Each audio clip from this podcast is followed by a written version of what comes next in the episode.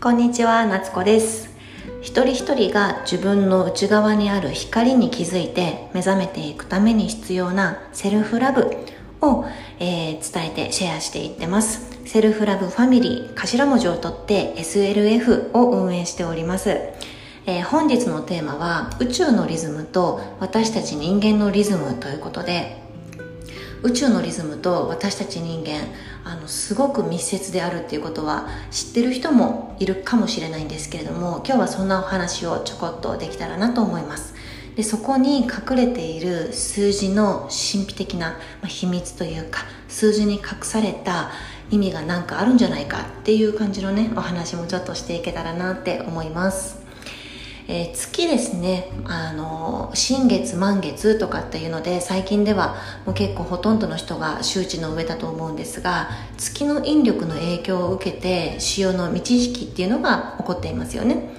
で人間っていうのは満ち潮で誕生してだから満月の日には赤ちゃんが生まれやすいっていうふうに言われているし引き潮で亡くなるという月のリズムで私たち人間は生かされているっていうふうに言われています。で女性の生理を月のものっていう風に別名言ったりもするんですけどあとは五臓六腑の名前に月変あばらとか肘とかあとなんだ腹とかもそうですけど全部そういうあの月変っていうのが入っていたりすることからも月のエネルギーと人間の体っていうのが密接に関係しているよねっていうことがわかるかと思います。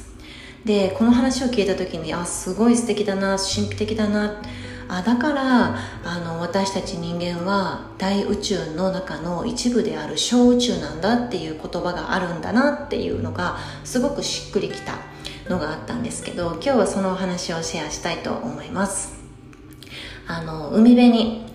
あの浜が浜に打ち寄せる波ありますよね。波がですね1分間にザバーンザバーンって浜に打ち寄せる回数が18回って言われてるの皆さんご存知ですか？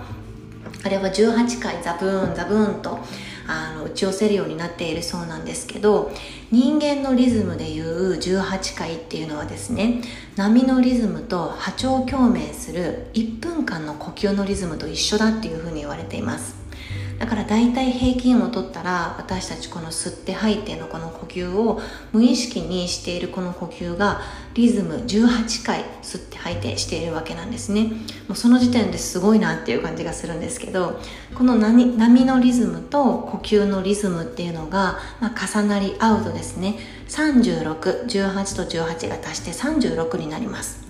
で36のリズムがそこで生まれます。でこの36っていう数字また神秘的なのが人間の体温ですね。人間の36のリズムっていうのは体温で表されているそうです。だから、まあ、平熱36度台ということで体温の熱のリズムが倍増していくとまたそこに36と36で72という数字が出来上がります。で72っていうのはですねこのリズムっていうのは人間でいうリズムでいうと心臓の脈拍です。心臓がドクンドクンと波打つリズム。この脈拍が平均72ぐらいっていうふうに言われています。すごいですよね。でこの72のリズムがまたさらに倍増すると144っていう数字が生まれてくるんですけれどもこの144のリズムは最高血圧の、まあ、平均値というふうに言われています。係数ですね。もうこれだけであ波のこのリズムから始まって呼吸につながってて呼吸が倍増したりすると体温になって体温が倍増したら人間の心臓のリズムになってそれがまた倍になるとこの血圧につながってるんだ。もうこれだけでも宇宙とのつながりというかその自然天地とのつながりっていうところと私たち人間の中でのつながり。で自分の体の中のつながりっていうところのリズムですね。このリズムっていうところがすごいな神秘的だな素敵だなっていうふうに私はこの話を初めて聞いた時に感じました。で一度、あのこの話はインスタグラムで宇宙のリズムと私たち人間との関係みたいなあのキャプションで多分書いたことがあるんですけど再差運動っていうのが存在するんですね。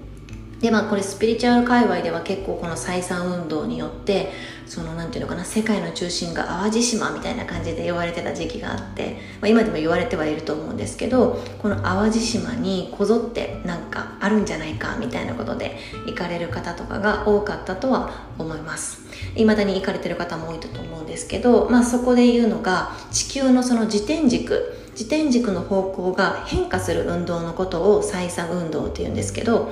えー、太陽がですねこの採差運動によって王道に沿って0.5度ずつ0.5って超少ないんですけど0.5度ずつ移動するのに必要な年数が36年っていうふうに言われています。またここで36年かって思うんですけどで36年必要ででこれが1度さっき0.5度だったんですけど1度ですねあの移動するのに必要な年数はその倍の72年ですね。でやっぱりこの36っていう数字とか72っていう数字これらの数字っていうのはこの採差運動の暗号の基礎要素って言われていて、まあ、古代の神話だったりあのなんていうのかなスピリチュアル的な聖なる建物に何度も何度もこの数字っていうのは現れています。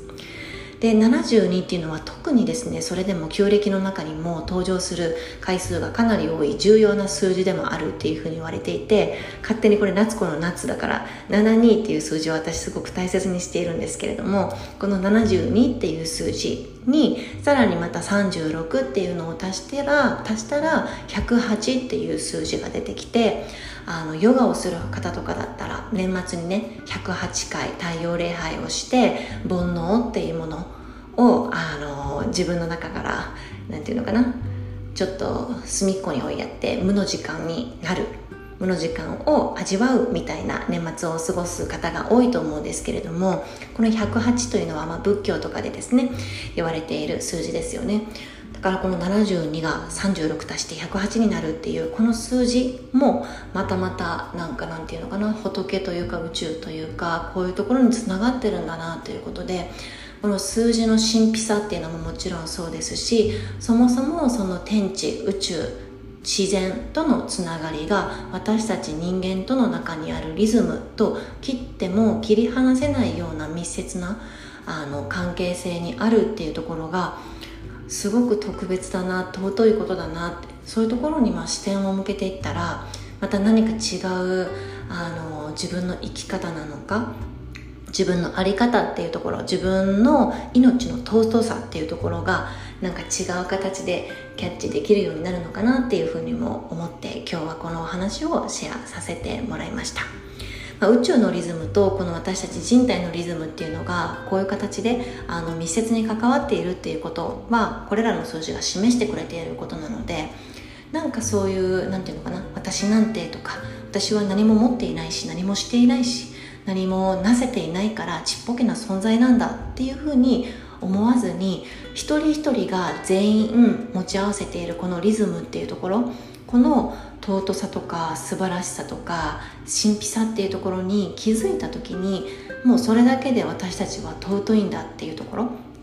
そこに気づけたらですね何かを持とうとか何かをしなきゃとか何かをしようとかっていうところにとらわれずに生命そのものを自分の命そのものを生かしていく。生かすためにどういう生き方にしていこうかなどういう生き方どういうあり方で自分は生きていきたいかなっていうところの、まあ、原点に立ち戻れるんじゃないかなっていうふうに思っています、まあ、今日は短いお話でしたがあのこの天地のリズムと自分の呼吸のリズムだったりっていうところそこから派生する自分自身の価値に気づいていける人が一人でもいればいいなと思って今日はこのお話をシェアすることにしました。何かあのリクエストなどがあればあのコメント欄とかにいただけるとまた嬉しいです。今日も最後まで聞いていただいてありがとうございました。